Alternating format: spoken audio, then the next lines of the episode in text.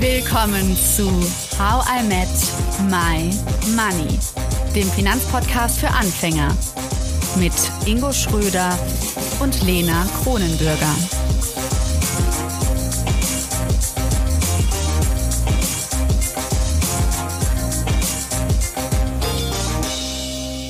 Hallo Ingo. Hallo Lena.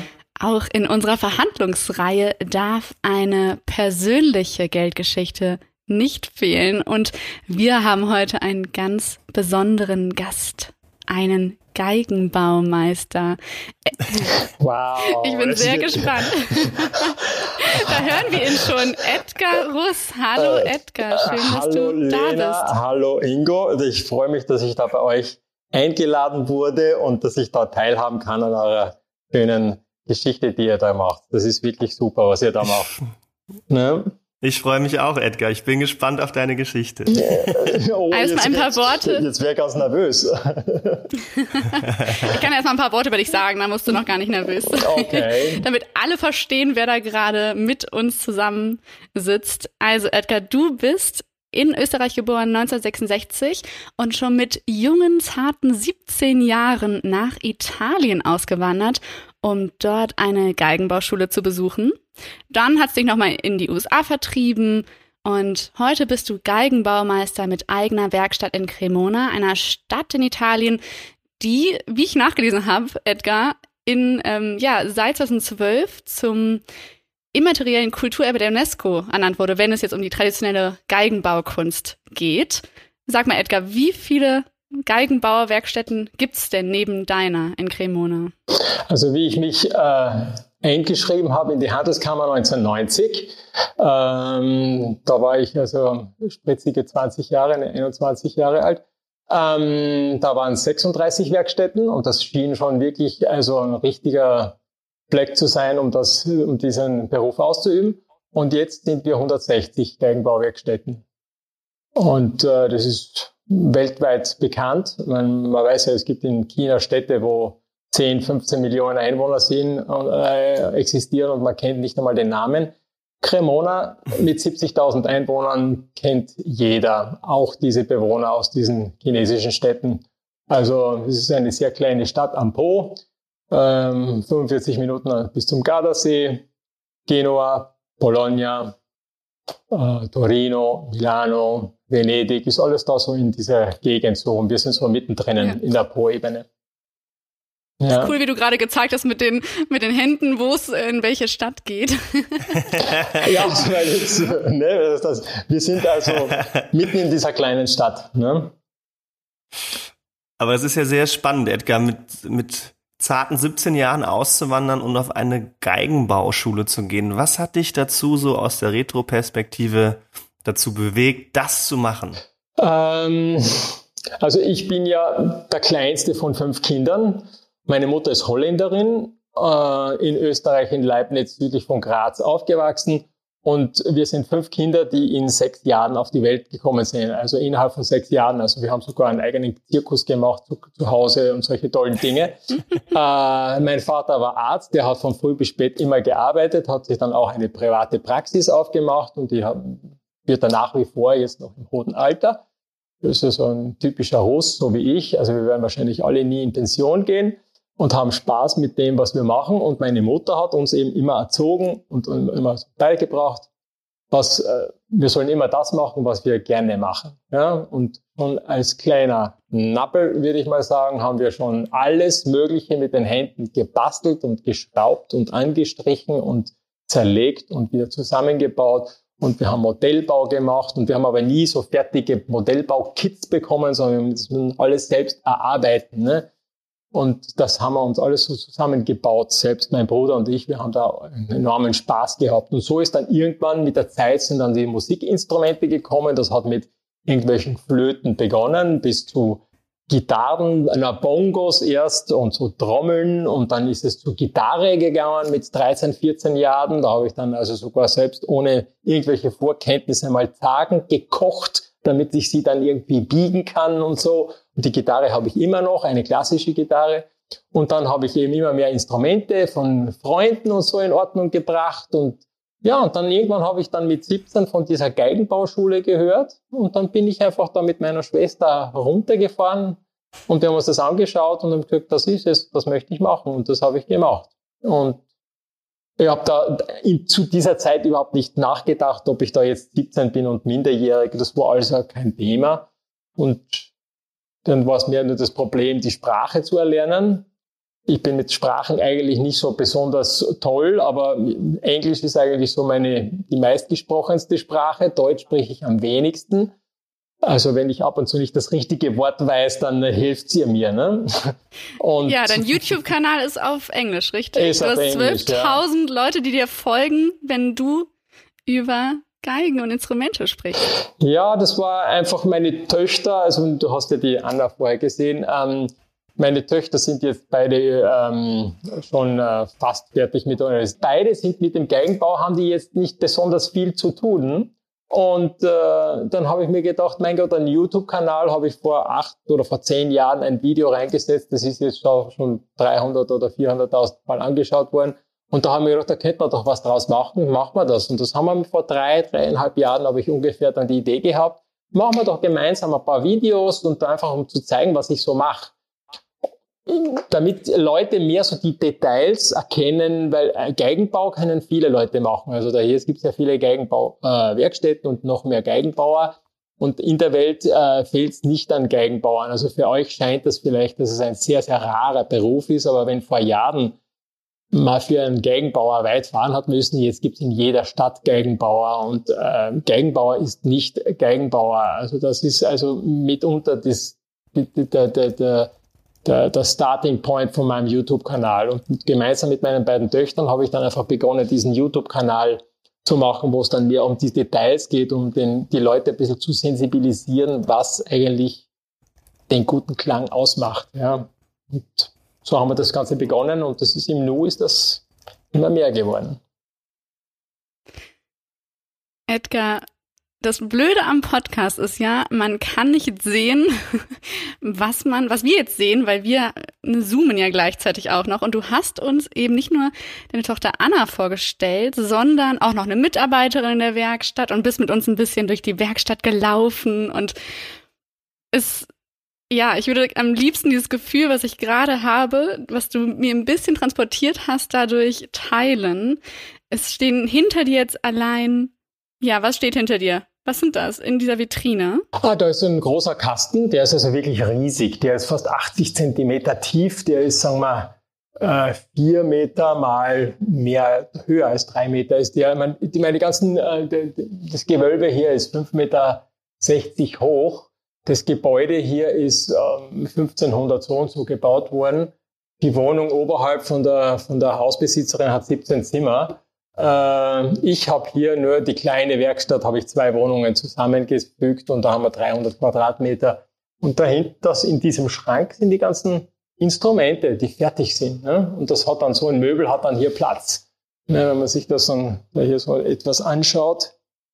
Dann, Jetzt werden wir mitgeführt mit der Kamera, das ist cool. Ne, dann habt ihr hier so ein bisschen, da hier habt ihr dann ein bisschen so die Möglichkeit, da so reinzuschauen. Da oben sind so Violin Reference Books, also so, das sind Bücher, Domenico Montagnana und, und alte Bücher, Volk, äh, Volker Vollabras und Dass du lesen kannst, glaube ich dir. Aber kannst du auch spielen? Ich kann absolut nicht Geige spielen, sagt das aber niemanden. Also es wurde mir auch nie, also ich, also ich habe schon Geigenunterricht gehabt und also das, aber Gott sei Dank hört das ja keiner, gell? Ähm, aber nee. Nee, also ich kann schon, ich nehme auch das Instrument und das, wenn ich ein Instrument fertig mache, so wie jetzt heute in der Früh ist das Cello von meiner Kollegin fertig geworden.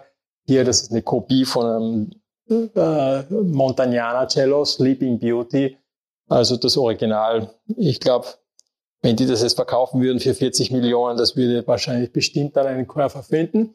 Und das ist Und das Kopie. liegt da mal kurz rum, locker. Nee, nee das, ist, das ist jetzt die Kopie davon, das ist nicht das Original. Ne? Also das ist ja ne, so.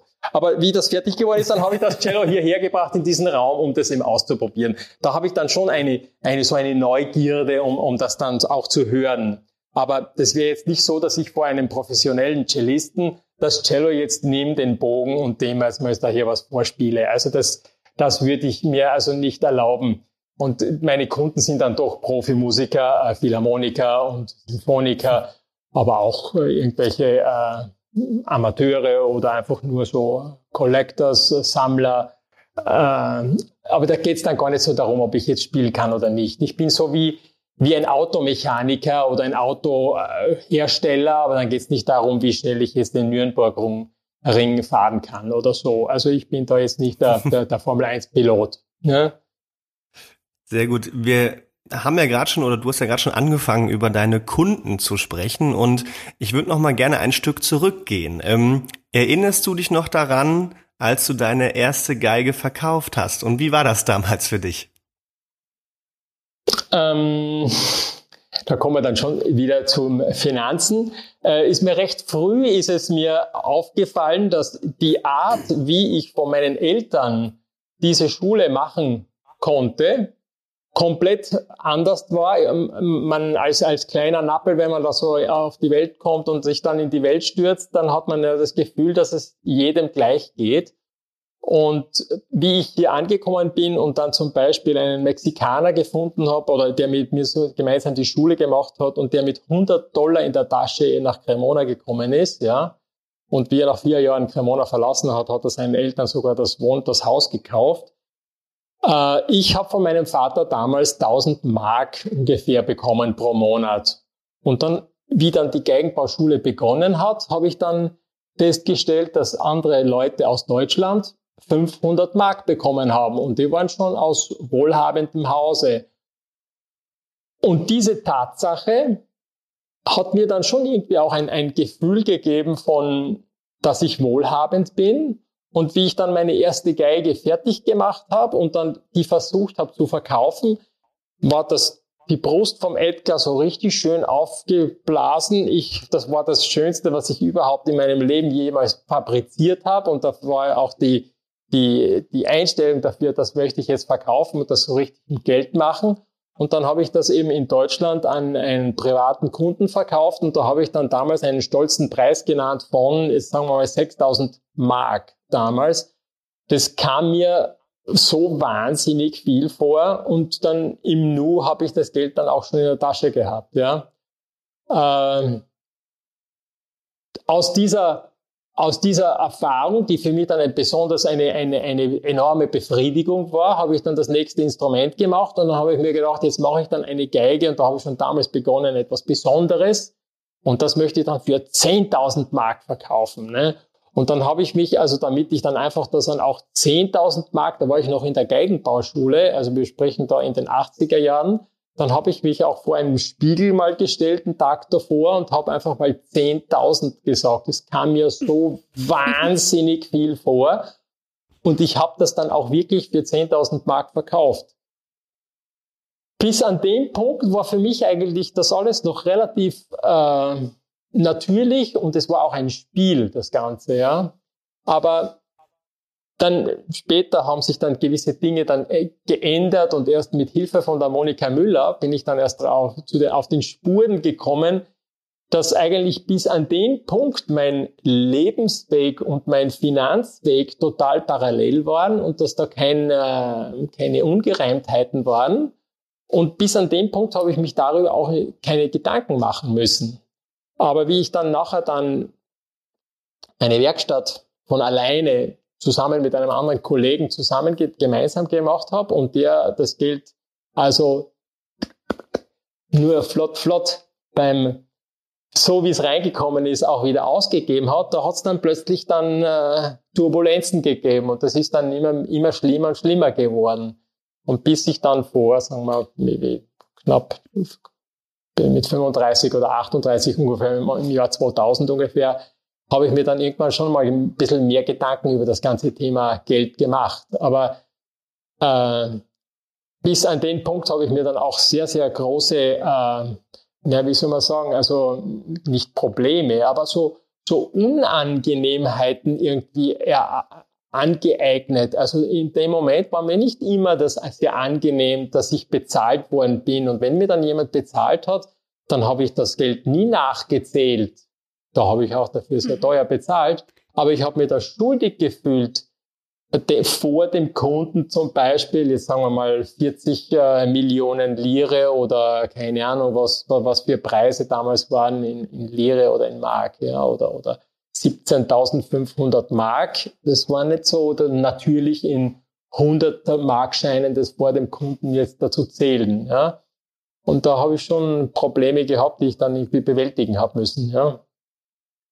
Was genau hat dich denn da schuldig fühlen lassen, den richtigen Preis zu verlangen? Äh, nicht, das, es ist, äh, den Preis verlangen, das ist wieder eine andere Geschichte. Da war ich eigentlich immer ganz mhm. gut und ich habe das immer als, als, als eine Herausforderung gesehen, mir mehr bezahlen zu lassen. Weil ich einfach schon damals irgendwie gesehen habe, mit was für einem Eifer und mit, mit wie viel Aufwand ich eigentlich das, an, an diesen Beruf gegangen bin. Ja, also so gesehen habe ich meine Hausaufgaben schon gemacht, um, um auch äh, eigentlich ein gutes Selbstvertrauen zu dem Preis, den ich nenne, zu haben. Es war dann mehr der Akt der Bezahlung an sich, ja, der mir dann irgendwie ein Unwohl gegeben hat. Und da habe ich dann halt müssen herausfinden, warum und, und, und dass das eigentlich ein schöner Moment ist. Nur das sieht man ja, äh, heutzutage zahlt man ja mit Kreditkarte und, und mit Überweisung, dann, dann, dann ist dieser schöne Moment nicht mehr so schön. Ne? Aber dass man das eigentlich auch mehr manifestiert, diesen schönen Moment, und dass man sich bedankt und dass man äh, sich nicht rechtfertigen muss für das, was man verlangt, für eine gute Arbeit. Äh, und dass Leute, wenn sie einfach viel Geld haben und mit dem, was sie vor, vorfinden, mit der Person sehr zufrieden sind und das von dem Leben etwas von dem anderen auch irgendwie teilhaben möchten und dir deshalb ihr Geld geben, das war mir alles damals nicht so bewusst. Kannst du noch mal ein bisschen näher darauf eingehen, weil ich glaube, das interessiert auch viele Zuhörerinnen, ähm, was sich genau bei dir persönlich im Mindset so verändert hat, dass du sagst, ich kann es jetzt annehmen, ähm, weil das ist ja eine persönliche Sache. Und finde es sogar schön, diesen Moment. Ja, jetzt, jetzt wird er richtig äh, genossen und ich, ich, ich genieße das und ich finde das auch schön. Und wenn wir, wenn wir jetzt da unter Freunden, wenn wir da irgendwie äh, Bezahlungen hin und her oder ich mache dir das und ich gebe dir das und das sind doch alles schöne Momente und das wird aber in der Regel in unserem Leben eigentlich irgendwie als schlecht dargestellt, ja dass man für einen Freund macht man das ja alles gratis. Nee, macht man nicht gratis. Muss nicht gratis sein. Kann gratis sein, aber muss nicht immer gratis sein. Und wenn ich da jetzt an eine, irgendeine Biergeschichte zum Beispiel vom Ingo höre, da ist, wird das ja auch relativ äh, natürlich. Die vom Anfang im Podcast, oder? Ja. Du meinst die von den ersten Folgen? Ja, ja. Ich weiß jetzt auch nicht mehr, ob das, ich habe jetzt noch nicht alle gehört. Ich dachte schon, aber, welches Bier, Ingo? Der trinkt gerade gar keins. ja, doch, doch. Nee, aber da ist dann, kommt dann schon auch irgendwie so ein bisschen durch, so gewisse Momente aus dem Leben von, von das tägliche Leben von allen Leuten. Ähm, wenn man dann ein Bier trinken geht, dann kommt irgendwann der Moment, dass man bezahlen muss und dann dann gibt's die Leute, die dann irgendwie plötzlich aufs Klo müssen, beziehungsweise andere, die sofort zum Rechnen anfangen und das ganz genau ausrechnen. Und der nächste, der einfach alle einladen möchte, äh, was immer auch sein Grund ist. Und das, da, da ist dann schon ein interessanter Moment irgendwie. Und dann, das, das habe ich vorher, Total. ja. Und das ist aber dasselbe wie jetzt, wenn man sich bezahlen lässt. Und wenn man jetzt, ich meine, wenn der Kunde bei mir ein Instrument gekauft hat, dann bin ich sehr großzügig, beziehungsweise dann sage ich denen auch, dass das mein Interesse ist, dass das immer das Instrument im besten Zustand ist und das ist im Preis inbegriffen. Aber dann gibt's halt auch Momente, wo ich zum Beispiel dann einen Kunden habe, der jetzt schon, sagen wir, zehnmal gekommen ist und jedes Mal ist immer irgendwas und irgendwann muss man dann auch irgendwie was bezahlen lassen. Und dann nenne ich denen auch den Preis von, sagen wir, für zwei, drei Stunden äh, 300 Euro. Und dann merke ich schon, dass ich ein bisschen runterschlucken muss. Aber das ist dann auch wirklich äh, ganz wichtig, dass sie in dem Moment verstehen, wie wichtig oder wie äh, die ganzen anderen Momente, wo ich ihnen nichts bezahlen habe lassen, was ich ihnen da ge gegeben habe, geboten habe und dass sie die, die Zeit, die ich dafür widme, wie, wie, mit was für einer Energie das auch verbunden ist und wie viele Jahre es mir gebraucht hat, an den Punkt zu kommen. Ja, also das ist, ab und zu ist es ich merke das wieder, auch immer wieder. Ja klar, in deinem Beruf, ja, Ingo, ist ich, das ganz wichtig. Ja, aber ich finde es, äh, ich glaube, unabhängig vom Beruf ganz wichtig, ähm, dass einmal der Person, mit der verhandelt wird und die, die verhandelt. Also ich glaube, das sind zwei unterschiedliche Sichtweisen und beide sollten gewisse Dinge klar sein. Also wenn mit, wenn mit mir jetzt verhandelt wird über den Stundenlohn über, und, und über den Preis, dann heißt es ja in unserer Übersetzung, es wird über mich verhandelt. Genau. Und so wie du es ja auch beschreibst, so wie alles bei dir eingerichtet ist, das ist Passion, das ist Leidenschaft, man macht das gerne, man macht das mit Liebe und in dem Moment versucht jemand genau das runterzuhandeln und dann muss die andere Person sich ja die Frage stellen, wenn sie das in dem Moment macht, ähm, mache ich das Ganze dann mit weniger Passion und weniger Liebe und andersrum denke ich mir dann, okay, wenn du mich da runterhandeln willst, dann mache ich es auch mit weniger Passion und Liebe und das Ergebnis ist vielleicht auch genau das. Ja, und ich glaube, das ist vielen gar nicht bewusst, was sie da überhaupt runterhandeln. Viele denken nur rational über den Preis nach und machen das jetzt gar nichts gegen Schwaben, aber so schwäbisch runterhandeln und auf jeden Pfennig und, und Gulden achten. Ja, und ich glaube, den meisten ist gar nicht bewusst, was sie damit wirklich das ist, das klingt jetzt sehr hart, aber dem Menschen und der Person in dem Moment antun, die ihre Sache mit Passion und mit Leidenschaft mhm. tut. Das heißt nicht, dass ich nicht über den Preis oder über meinen Wert sprechen darf und auch eine andere Person fragen darf, was bin ich denn wert? Aber so wie du es richtig beschreibst, ist es, glaube ich, man, man fühlt sich da hinein und kann dann auch viel, viel besser seinen eigenen Wert rechtfertigen. Ja, aber da kann ich dir einen guten Rat geben, dass wenn das, wenn ich solche Kunden dann vor mir habe, dann merke ich nur, aha, die wissen noch nicht, mit wem sie zu tun haben. Die glauben, dass weil der Meister jetzt ihnen da die Zeit gibt, dann ist so alles gleich so, ne? Dass ich ihnen dann einfach sage, ah, wenn es darum geht, jetzt weniger auszugeben, dann hätte ich eine Solution, dann hätte ich eine, eine Lösung, Solution, eine Lösung.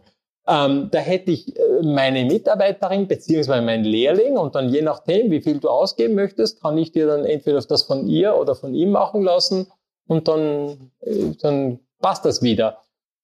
Na, na, dann, dann machen sie sofort einen Schritt zurück, ja, und, und das ist genau der Punkt, ohne dass man, und das ist ja, das ist, viele Leute kommen ja zu mir, weil ich verschiedene Preisklassen habe in meinen Instrumenten, nicht nur Meisterinstrumente von mir, und dann, dann wissen sie sofort, ups, ne, und wenn, äh, wenn jemand auch eine, irgendwie einen Discount äh, von mir fragt oder so, dann sage ich, Discount gibt prinzipiell bei mir nicht ich bin ja berühmt für, für die Qualität und nicht für die sportlichen Preise. Ne? Und, ah, okay, dann ist das wieder das Thema vom Tisch.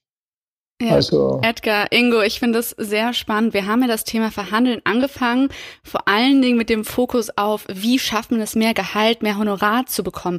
Jetzt gerade reden wir über das Gegenteil eigentlich, wenn jemand einen runterhandeln möchte, ja. nachdem ein Preis schon festgelegt worden ist. Und da frage ich mich jetzt, weil mir das natürlich schon öfter passiert ist, dass äh, mich jemand äh, leider auch erfolgreich runtergehandelt hat. Ähm, ich habe das dann meistens irgendwie gemacht. Also ich habe dann zum Beispiel gesagt, ja, okay, dafür gibt es die und die Leistung dann nicht.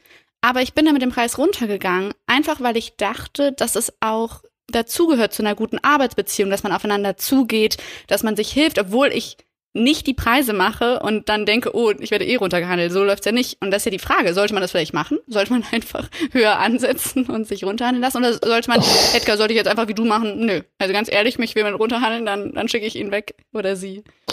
Also, da muss ich ein bisschen weit ausholen. Auf der einen Seite hat man immer das Gefühl, die Leute entweder kaufen sie nur Stradivaris oder nur billige chinesische Geigen. Ne? Und da kann ich aus dem Geigenbau euch nur sagen, und das wisst ihr wahrscheinlich selbst auch, aber man, man, man, es wird einem nicht so klar, dass im Endeffekt die Kunden und die Produkte, wenn es jetzt eine Krise gibt, nehmen wir mal an, sich im Endeffekt immer nur verschieben. Das heißt aber noch lange nicht, dass es keine Kunden gibt. Das ist das eine. Egal was du machst, ob du jetzt da Interviews machst oder Buch schreiben musst oder Geigen baust. Das ist das eine. Und das andere ist natürlich, dass man immer das Gefühl und die Angst hat, dass man selbst der Maßstab aller Dinge ist und man immer das Gefühl hat, es gibt keine Leute, die bereit sind, mehr dafür zu bezahlen, als das, was ich in der Vergangenheit verlangt habe.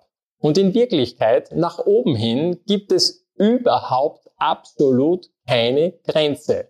Die Grenze ist einfach nur die, die du dir selbst setzt. Und automatisch ist das Universum bereit, dir nur das zu geben, wonach du fragst. Also das ist in jedem Beruf so. Und wenn du jetzt hergehen würdest und du würdest jetzt irgendwie ein Projekt starten, wo du eine Idee hast, eine ganz eine besondere, ob das jetzt äh, How I Met My Money, weil das ums Money geht und sagst, da möchte ich einfach das Zehnfache dafür haben, dann wirst du sehen, dass es, dass, dass es Leute gibt, die dafür bereit sind zu, zu, zu hören, weil du jetzt dieses äh, Seminar zum Beispiel machen würdest. Das Ganze natürlich ist jetzt mit einer ganz anderen Idee geboren worden. Es ist nur ein Beispiel, ja.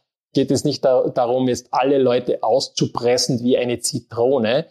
Aber es gibt einfach für, für jeden Preis gibt es einen bestimmten und einen eigenen Kundenkreis.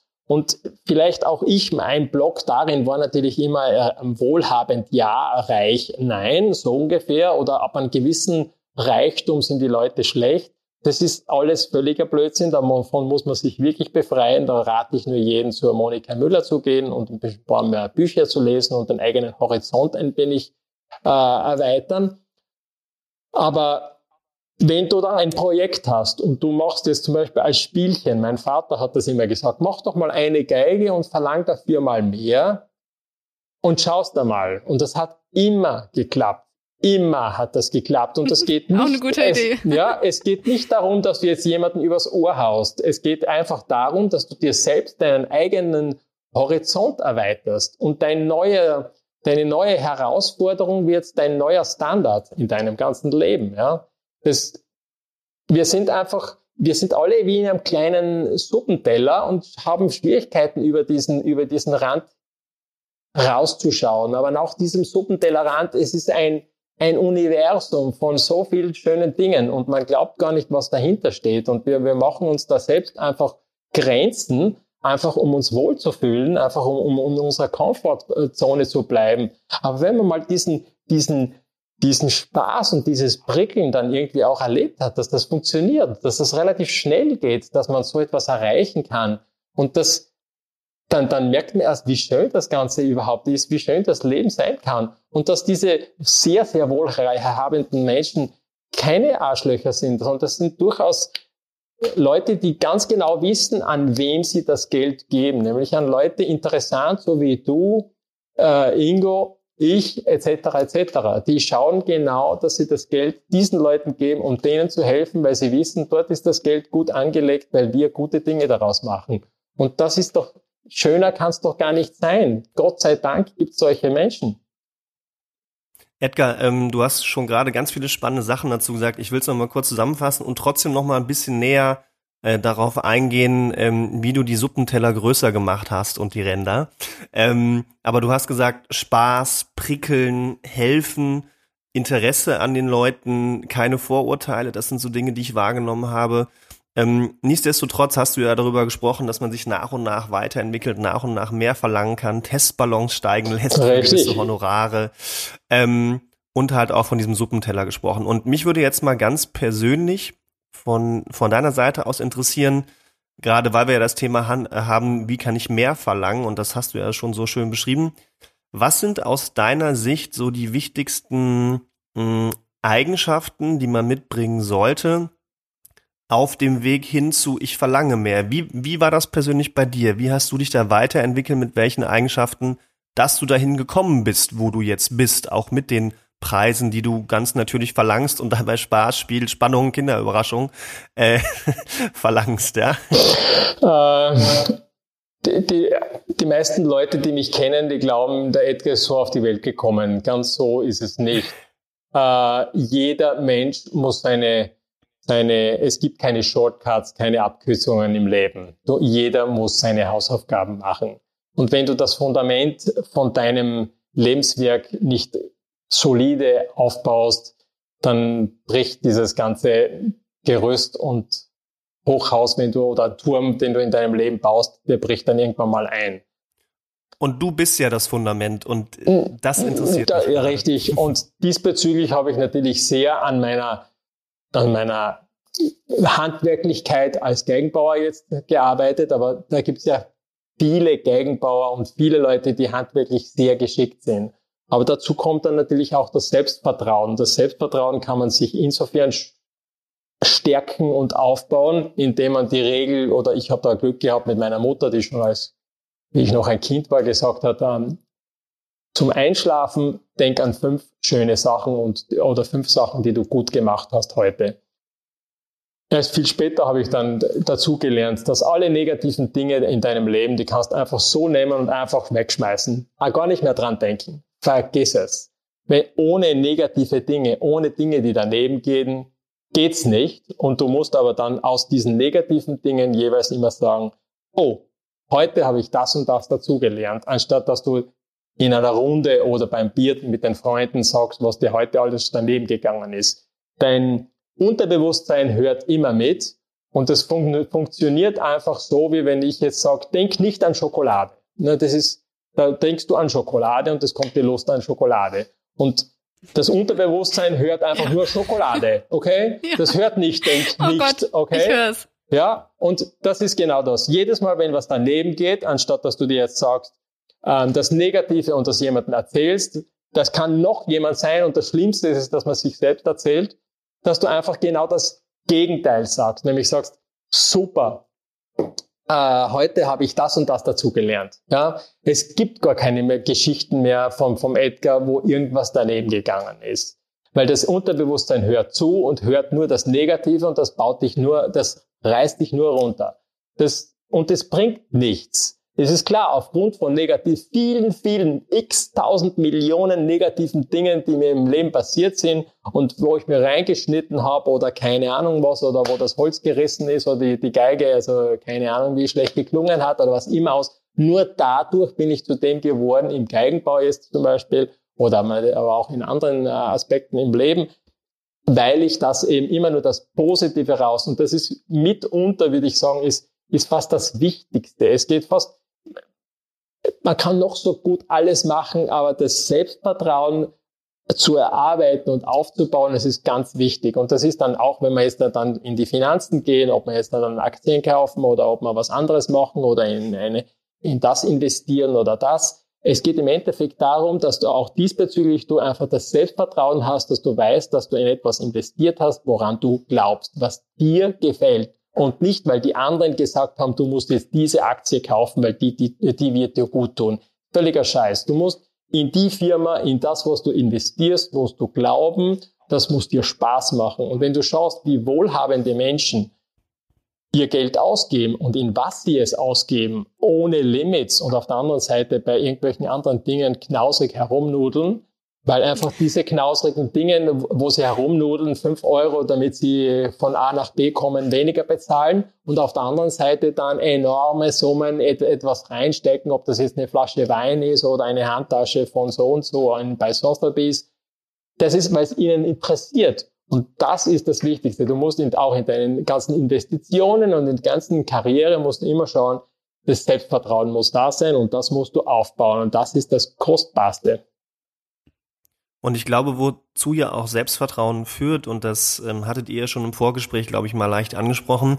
Ähm, und du hast ja auch das Finanzthema gerade gerade mal angerissen. Ähm, Finanzen und ich glaube Geigenbau noch mehr ist ja eigentlich sehr geheimnisvoll. Man, man blickt wenig hinter die Kulissen und was du ja auch mit deinem YouTube-Channel machst, ist, du gibst ja Einblick in etwas, was sonst eigentlich gar keinen Einblick gewährt, außer mhm. man kommt mal persönlich vorbei und macht einen Termin, bevor man die äh, Geige bei dir kauft. Ähm, woher kommt das? Also ich meine, sich, sich zu zeigen, transparent zu sein, das kommt ja auch von Selbstvertrauen. Aber woher kommt das, dass, dass das bei dir so ist? Weil ich nehme es schon so wahr, auch wie du heute bei uns ja auch mit dem Podcast bist, ähm, dass das für mich auch immer ein Schlüssel des Erfolgs ist, anfassbar zu sein, transparent zu sein, authentisch zu sein und dass man auch dadurch ähm, einen höheren Preis verlangen kann und auch Leute sagen, ich bin ihnen auch bereit zu zahlen, weil ich dich schon kenne. Mhm. Äh, das, mich herzuzeigen, eigentlich ist es genau das Gegenteil. Also meine, viele Dinge, die ich in meinem Leben gemacht habe, kommen eigentlich, der Ursprung ist genau das Gegenteilige.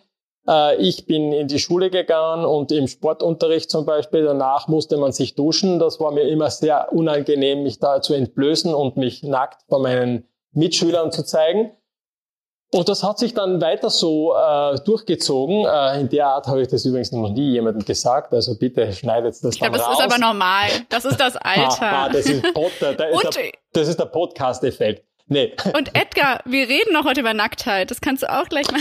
Äh, ja, ne? jedenfalls, da ist mir dann zum Beispiel aus dieser äh, Sache dann einfach, hat mir dann auch irgendwann mal mein Vater ganz am Anfang gesagt, meine Herren, da in Cremona, da sind schon viele Geigenbaumeister, äh, ne? Also da, dass dich da irgendwie behaupten kannst, also da müsstest du schon nackt über den, über den Hauptplatz laufen in Cremona, ne? Und das ist mir dann irgendwie so drin geblieben. Mein Vater hat immer wieder so ganz eigenartige Ideen, aber die ganz blöde sind sie auch nicht. Und, ja, und dann irgendwann äh, habe ich mich dann von einem anderen Kollegen da irgendwie wieder freigemacht und mir diese Werkstatt hier aufgemacht. 2004 war das.